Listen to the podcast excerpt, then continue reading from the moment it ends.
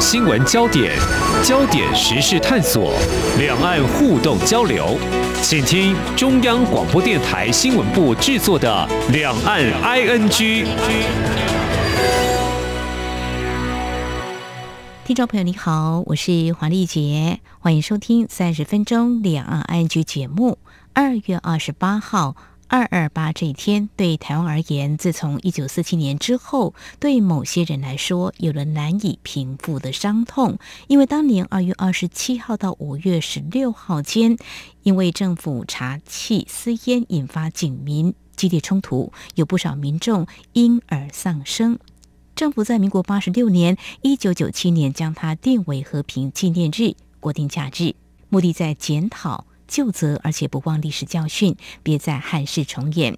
我们回首当时政治社会情况，对比当今台湾自由民主开放，这是一段历经痛苦岁变的过程。英国经济学人智库在这个月中最新公布的二零二一年民主指数，台湾排名第八。另外，自由之家全球报告也在日前出炉，台湾自由度维持九十四高分，亚洲第二名。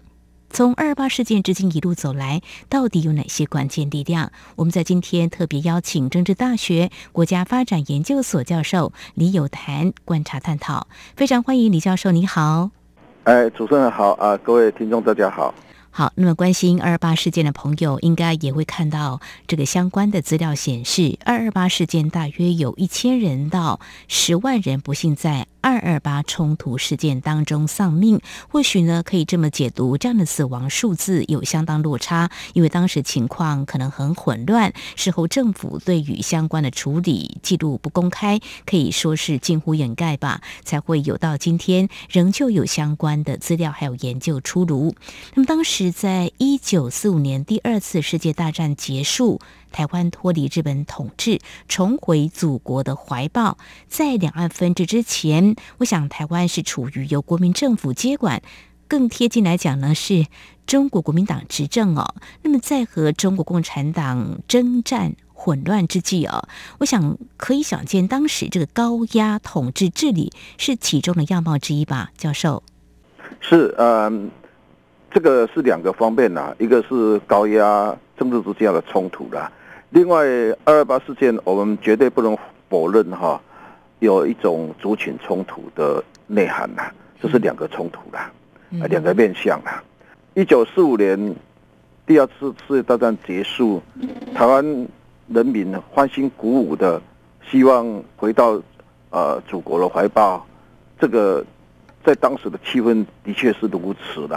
嗯，那陈仪当时被派来台湾统治，当时他们过来的军民哈，那时候军人过来的时候，台湾的社会事实上是比中国大陆的社会还进步的。嗯嗯，所以呃，当时台湾的士绅他们在日本统治时期哈，呃，有一个故事哈，中国大陆过来的那个军人哈，嗯，他看到那个水龙头哈，嗯，不知道说那是装水管的自来水啊。啊，应该这么说啦，台湾的历史哈，先民到台湾来都是接受统治的啦。嗯，是。但是，一九四五的一群人来台湾是直接来这边统治的啦。嗯，那陈仪发生的时候是一九四七年，是还没有大量大陆的军民过来啦。那我刚才讲那一段是一九四九以以后，台湾人民感受到看到大陆的那个状况啊。嗯。但一九四五派过来那一群人在台湾哈，呃，这个统治本身呢。不能用殖民的角度，但是呢，性质跟外来统治没有什么差别哦，因为他是派过来统治嘛。嗯，那我刚才讲过了哈，先民在台湾，包括我们的祖先，比如说我们如果说两百年前过来的，那时候来这边已经有政府在统治了嘛。嗯，那先来后到嘛，晚来的哈，他就是来这边开垦，然后当长工，当什么来奋斗嘛。嗯，可是，一九四七年。发生二二八事件那个背景原因，我的看法是说，那是一群过来统治的少数统治，然后跟这边的那种民情发生的冲突，这是一个本国人民，就同样是华人，同样是中国人的冲突。那个冲突是我们虽然不能叫殖民统治，但它性质跟殖民统治有一点类似，就是少数统治产生的冲突的。嗯，啊，第二个就是威权统治嘛，就因为那时候国民政府还是一个威权性质嘛，没错啊，所以来台湾呢。就发生了这样一个冲突嘛。嗯，那这个冲突对台湾后来民主政治影响太大太大了。没有错。那我最喜欢讲什么叫白色恐怖，让你连讲出来自己受到白色恐怖迫害的自由都没有。没有。也就是说，受到白色恐怖者，他家人、他的亲友根本不敢去监狱探视他，因为探视他，国民政府当时的啊气氛之下，马上又要监督谁去探望这个亲友。嗯。所以现在台湾民主化以后，有些人动不动他还讲什么绿色恐怖，我实在是很嗤之以鼻，很不以为然呐。好，我想每个人对某些事件的理解跟经验或者是感受呢，会大不相同。非常谢谢李教授提供您的一些观察来做一些比较。毕竟我们现在看到台湾的自由跟民主，但是如果说我们把时间往前来看的话，我们就可以更清楚知道台湾在迈向自由民主呢是有。一些过程的哦，好，老师就以你求学阶段好了，也许您的印象会比较深刻，来告诉我们，在那个时候是不是还会有一些二二八事件之后的余绪跟氛围呢？啊，这个我说起来我是很幸运的、啊，嗯，因为我的祖父母没有读书，我爸爸小学毕业，我妈妈没有读书，我们是当时的佃农阶级，然后因为。国民政府来这边有做土地改革，我们虽然不是工地放顶的受益者，但是至少我们是耕者有其田，有机会跟地主买地，然后慢慢拼手指足长大的。嗯嗯。但诶，因为我是农村子弟，所以在我求学过程中，我根本迷迷糊糊，根本搞不清楚什么是政治啊。嗯。诶，因为这样，所以我自己在高中就入了国民党，然后大学的时候在学校里面，呃，因为活跃，然后担任学会总干事，然后就国民党。担任区委常委，后来国民党还帮我记大功，因为我那时候吸收非常多国民党党员呐。但是我当时根本不知道，后来才隐隐约约就发现，原来我的同学就有人在当 spy 啊。还有我认识外面的学校的啊朋友，他们也在当 spy。当 spy 干嘛？在学校里面监督老师同学有没有乱讲话啊？所以那个气氛哈，呃，我现在回想起来哈，台湾在全世界最长的戒严时期长达。三十八年，嗯，好，那个气氛是非常恐怖的啦。连林义雄家宅命案，一九八零还发生了啊，他妈妈跟三个小孩同时被杀，后来上天保佑留下一个小孩，但是多恐怖啊！嗯，他是白色恐怖受害者，结果他的妈妈跟三个小孩还要被杀，这种恐怖，我觉得不输给现在中国大陆那种恐怖了，那种感觉哈，呃，很强烈。但是我自己最强烈的感觉说，我被当做这么忠实的国民党党员。当一九八四年毕业留校的时候，我自己都还担心我有没有记录哈，呃，被国民党的后面的那人那记录说我有不乖的时期啦。因为我担任学生会的时候，我们学长带着我们香港侨生香港来的，有带着我们去反对当时的。蒋中正干到死，然后蒋经国还要干到死，父传子的威权统治了。嗯，那我们那个小学生理所当然认为说这个国家要永远干下去，或者是不应该这么严厉的统治嘛。嗯，所以我们在学生会的时期，刚好正到校庆，我们都出了刊物。哦，那个时候校长、训导长还好很。呃，了解我们是啊，农村小孩没有任何其他呃，所以他们等于校长跟啊训导长保了我们呐。所以我不知道那时候如果成分有一点复杂的话，搞不好早就入狱了，那那很可怕。所以我现在想起来毛毛骨悚然。对，你经历了这么一段 啊，搞学运嘛，现在想起来可以这样简单来讲，在国民党时代呢，的确是一个蛮有风险的。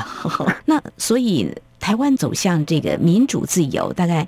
比较可以谈的一段，就是一九八七年结束戒严，是不是一个很重要的一个转折？就开始慢慢的朝向这个自由民主的道路前进。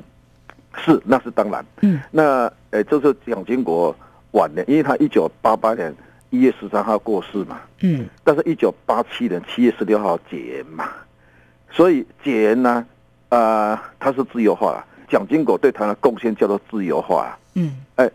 广义的民主化包括自由化，但是呢，呃，如果就民主政治、民主转型来讲，我们分为自由化时期跟民主化时期。那自由化就是我压制的松绑，我解严了，我报禁的解除了，我党禁的也解除了，好，你反对党也可以组党的，报纸要成立也可以开放的。可是人民还是无法通过选票来改变政权，也就蒋经国虽然解严，但是当时的台湾人民无法通过选票来变更国民党的统治政权。但是，一九八八李登辉继任以后，一九九一九二他就实现了国会全面改选。对，一九九六总统直选，一九九六总统直选成功，台湾就被列入全世界的自由民主国家行列，到现在没有变化。嗯，这是一个。一九八七到一九九六这段过程，从自由化到民主化，非常迅速的台湾转向被接纳为全球自由民主国家。嗯嗯嗯，是我们也可以再提，就是说，我们今天一刚开始谈到二二八事件，其实二二八和平运动也在戒严之后呢，开始可以来推展。我们提到像专家学者呢，有关二二八事件的调查报告也都相继出炉，也有二二八纪念碑的设立在台湾各个角落哦。相信在过去这几年，如果有到台湾旅游的中国大陆的朋友们，应该就可以看到哦。所以从这里来看，就是啊，李登辉在一九八八年，那么推动了一些相关的一些政治的比较突破性的一些做法哦。所以我们也可以再看到，像过去我们知道，我们都会。说国民党独大，一党专政，后来到允许成立政党，有了政党竞争、执政的轮替，更是彰显台湾的民主、自由、开放的精神，可以这么说。是没错。那所以我呃很喜欢说哈，呃，台湾蒋经国角色当然非常重要，他是一个开明专制、呃，从事自由化改革者。但是继任李登辉更加具有关键性，因为民主转型启动到完成。都是他扔的，好，也就因为一九九一九二开始才国会全面改选，一九九六才总统直选完成嘛。嗯，那还有就是对二二八来讲，李登辉是以一个本省，他不是外来统治者，所谓的蒋中正为代表，呃，他们一群从大陆过来的统治者来对人民道歉的。嗯嗯，所以当时呢，因为国民党呢第一次大选九六年大选，国民党还是取得胜利，那李登辉呢在这个过程中哈，他。以国民党的主席还有总统的身份哈，对人民道歉呐。嗯嗯，啊，实际上这是一个非常有意思的，因为 严格说起来，他是因为刚好在那个角色嘛。我都如果以他的那个家庭背景，还有他整个成绩的那部分，包括他哥哥和他的朋友、他的同学，反而是二二八受害者呢，怎么会由他来道歉？但也因为就这一点，台湾的特色就是我们被称为宁静革命。嗯嗯嗯，就是。国民党这种主动改革，李登辉这个角色，我们做的事情就是说我们啊和平。那第三波民主化有个特色就是相对和平，死亡三百人以下叫做和平，这是汉廷的理论。结果他说这个和平哈呃是第三波民主化的一个特色，而台湾刚好在这边扮演的非常突出，就是台湾民主化过程严格说起来几乎没有死人呐。好，我想这是台湾民众共同创造令人佩服的记录。当我们知道现在的执政党是民主进步党，它是在一九八六年由党外运动各团体在台湾省戒严令还有党禁解除前整合而成的。政党竞争现在还看到有国民党、新党、亲民党、台联，还有台湾民众党。而这在今年年底的选举当中呢，我们也可以看到。而持续二零二二年的今天，在去年这一年，在自由度的表现又是如何？台湾是拿到九十四分的高分，跟去年持平，继续名列自由国家，和冰岛等国并列第十七名，在亚洲仅次于日本。在评比的项目当中呢，政治权利，我们获得了三十八分，满分是四十分；公民自由，我们获得了五十六分，满分是六十分。我们继续被列为自由国家。而我们相较中国大陆来看到，中国大陆在今年报告当中维持去年得分，政治权利拿到负两分，公民自由只有十一分，总计九分，再度被列为不自由的国家。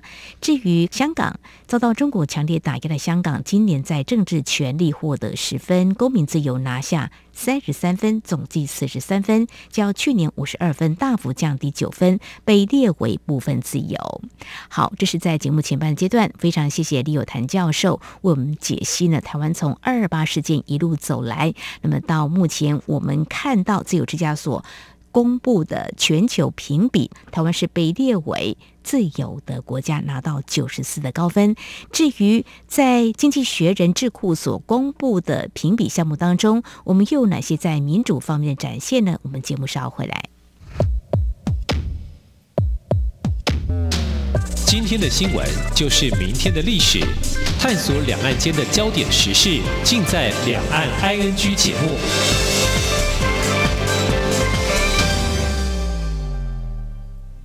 大家好，我是陈淑芳，今年八十三岁，已经打完第三剂 COVID-19 疫苗。打疫苗前要吃饱、睡饱，确定身体状况良好。长辈要请家人和照顾人陪同哦。打完疫苗，请在现场休息观察至少十五分钟。回家后继续注意身体状况，多休息，多喝水。我是陈淑芳，请跟我一起接种疫苗，提升保护力。有政府，请安心。以上广告由行政院与机关署提供。阳光就是阳光，成了我的翅膀。阳光就是阳光，人民自由飞翔。阳光就是阳光，世界在我肩膀。阳光是你，是我生命的翅膀。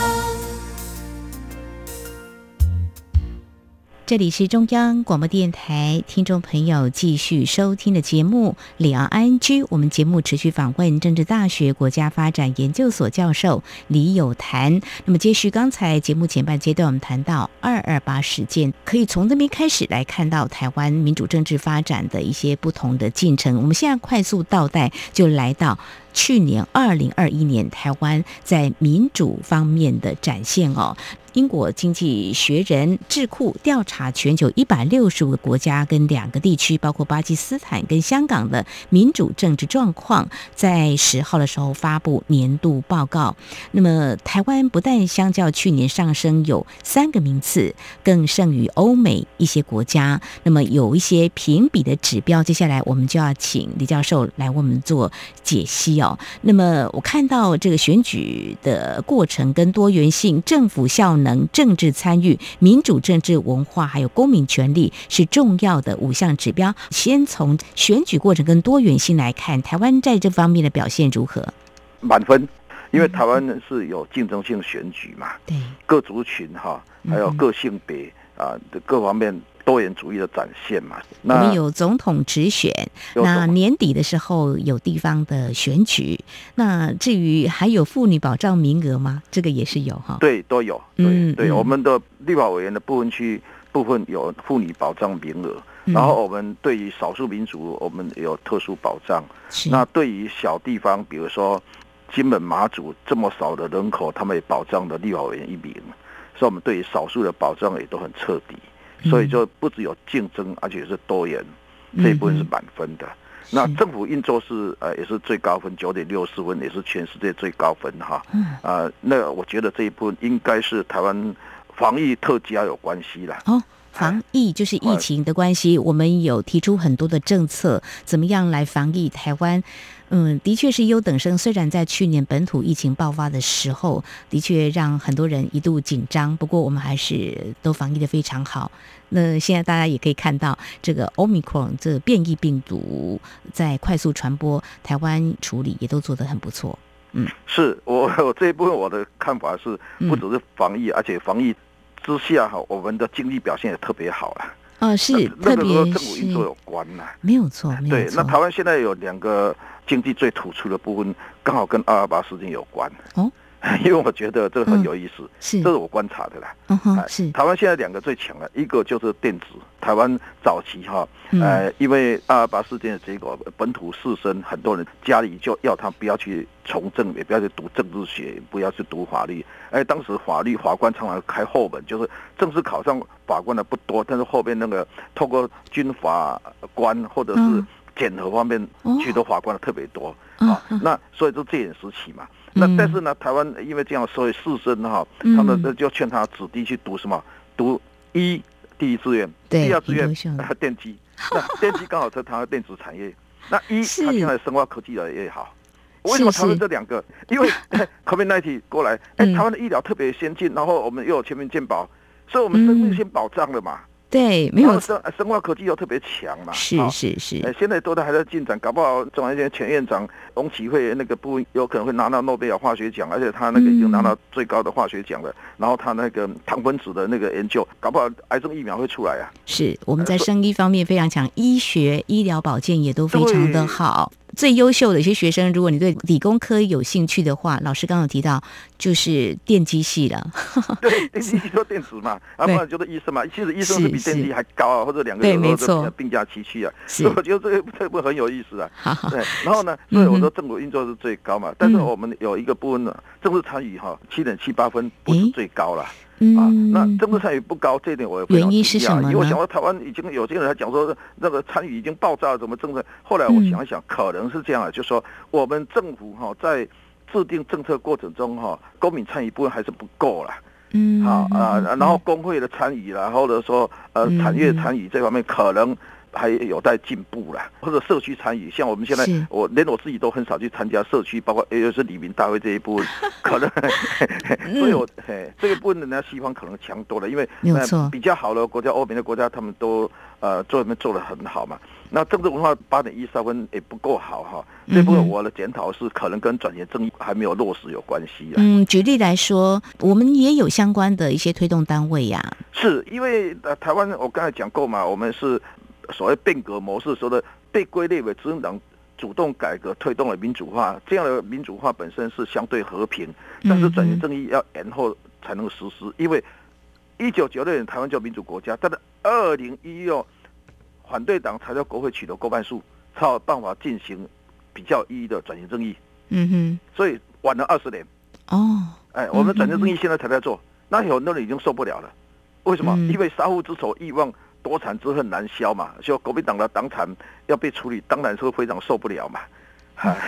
这也引起在国内有不同的一些看法，争议很，真的很大争议，所以这不容易啊。不容易，因为李登辉改革是拿国家钱让老代表退职嘛。嗯。那蔡英文总统他这个国会过半以后要从这个转型正义是砍掉公教人员的退休金嘛？退休金是。然后砍掉。呃，国民党的不当党产嘛，所以这一部分哦，政治文化部分，我觉得还有待进一步，包括啊，对政治的态度啊，哈，有待提升啊。那公民自由部分，我们是全世界啊第二等级，是这一部分倒是如我所料啦。我们排第八名嘛，是啊，前七名都是小国啦，嗯嗯，啊，北欧的啊五个国家，还有啊加上呃纽西兰跟爱尔兰呐，台湾排名第八啦。所以排名第八是什么意思？两千万人口以上的国家，台湾是表现最好的民主国家。嗯，因为瑞典是一千零二十万嘛，其他都五百万左右，然后冰冰岛只有三十几万人口嘛，所以台湾是人口最大的民主国家，很有意思啊。呃，七大工业国排名都在台湾的后面，加拿大、德国、日本、英国、法国、美国、意大利。嗯，所以台湾的这个表现哈，还有人形容什么？非白人世界第一次进到十名之内。说台湾不只是在全球第八名，当然也超越了日本跟南韩啊，所以台湾表现这次是非常突出的。对，这边也请教呃教授，就是我们看到台湾在多项评比的这个指标当中表现的非常好。那有一些国家会所谓民主倒退，去年大概发生什么样的事情？跟疫情有关吗？有，疫情以后，嗯、呃，很多国家他们更严格的管制嘛。嗯嗯，不管是民主国家或者是。呃，非民主国家，哈，嗯、哼啊，当然了，还有一个原因呢，我觉得哈，这个是自由之家另外一个评比，也是因为自由之家它是一九七二评比到现在嘛，嗯，那他早就有说，二零零五到现在十几年处在倒退中，那这个倒退呢，其实跟中国威权专制扩张，也就崛起，就中共集权专制崛起，嗯、然后俄罗斯民主又倒退为威权有关，嗯哼哼，就是威权扩散。中国的实力呢，已经进入到这些国家了，可以这么说。他的那个模式哈，啊，有些国家会觉得，哎、嗯，我不要民主啊，像中国这样很好啊，嗯嗯，啊，然后呢，有样学样啊，像土耳其啊，呃，菲律宾啊，包括啊，缅甸那种军事独裁政体啊。好，那如果这样来看，我们来聚焦中国好了，在这次评比当中，中国大陆的排名应该是。一百四十八，他 他一百四十八，他的分数是选举构成多元主义零分，台湾十分，他零分，嗯哼，然后政府运作是四点二九，啊，然后政治参与是二点七八，政治文化是三点一三，公民自由是零点八八，所以台湾表现最好的哈，呃，中国大陆只有政府运作稍微可以，但是选举过程多元主义以及公民自由部分呢，它都是垫底的。是，那提到政府效能，他们表现还差强人意，还可以，对，可能就说没有异议啦，就是说没有其他反对意见，大家都举手，也比较容易有政府效能，也可以这样来观察了哦。就是说，诶，在台湾比较有多元的声音。好，那我们还有这个政党的一个竞争嘛？虽然在立法院，我们朝野立委也会针对这个议案来做一些讨论，有些不见得是很笃定的就会通过，需要经过讨论。但是如果相对来看中国大陆的话，就是高层拍板之后呢，有可能就是这样过了，不太会有反对的意见，可以这样说吗？是因为中国共产党的统治者最喜欢讲说我们很有效能啊，很有效率啊，但是他这个民主指标里面，它只是一项啊，那一项呢，它只有四点二九分嘛，那么还是输给台湾，台湾效能是呃九点六四，台台湾的成绩是它的一倍嘛，好，但是呢，比起其他的分数来讲，他们已经相对比较高了，但是他的选举过程多元主义部分，他们中共要讲说全过程的民主。那事实上是全过程的不民主嘛，嗯嗯，因为他那个参与是没有意义的嘛，是完全被控制的嘛，嗯嗯，那公民自由更是如此嘛，它只有零点八八分嘛，所以呃，这个评比本身哈，它跟自由之间要测量。结果呢，差异不大了。是，嗯，我想呢，这也是蛮有意思的。还记得、去年我们在探讨这个所谓民主，中国的全过程民主跟中国式的民主哦。那当时呢，美国正邀集了这个全球的一些民主国家来参加峰会，那么台湾也有。机会来参加，我们就在探讨台湾的民主跟中国大陆的民主到底它的差异在哪里啊？那么，刚才教授已经点到一个重点，就是说，嗯，中国大陆的这个实力。扩展，那么到一些国家会相对的看到某些国家在如果放到这个经济学人智库所评比的这个民主的一个指数来看呢，是相对是倒退的。所以现在全球看起来大概是不是呃民主跟非民主是一半一半这样子的一个态势呢？目前呃经济学人的指标享有完全民主的国家只有二十一个，嗯哼，然后只有六点四趴，嗯哼，然后呢？它还有有瑕疵的民主，嗯，那有瑕疵的民主是五十三个，所以加起来总共七十四个。总人口数呢，有三十七点一趴哈，在威权政体统治之下，那这个最大的贡献当然是中国人口嘛。中国人口。好，那这是全世界的经济学人的状况。那如果以自由之家去年的公布前年的状况来讲的话，它是八十三个自由民主国家，一百一十个左右的选举式民主国家。嗯嗯。好。所以他那边的指标跟这边又不完全一样。那如果以经济学人这边来看的话呢，只有四十五点七趴生活在民主制度之下，那三七点一是危险政体，其他的是所谓混合政体啊。目前全世界的状况是这样子。非常谢谢老师做这样的一个观察了啊，所以你刚刚提到就是说民主啊跟非民主呢，就是民主有非常完美的民主，也有瑕疵的民主哦。但是呢，我们在今天从台湾的二二八事件，那么来看台湾一路走来才七十多年的时间，但是台湾在这个民主方面的表现呢，在世界上是有目共睹的哦。那么看到去年因为疫情，使得有不少国家在治理上呈现民主倒退，面临未来更自由开放的考验。那我们台湾呢，应该更珍惜我们所努力享有的民主自由的果实，当然也要继续改进。检讨，那么毕竟呢，完美的民主还要虚心学习。去年美国总统拜登也说，嗯，民主呢还并不完美，呃，就是美国呢老牌的民主国家呢也有很多问题要检讨。那当然，台湾我们也会虚心来学习。好，我们今天非常感谢政治大学国家发展研究所教授李有谈解析台湾迈向民主的进程，谢谢您，谢谢。好，以上就是今天两岸 I G 节目，非常感谢听众朋友您的收听，华丽姐祝福您，我们下次同时间空中再会。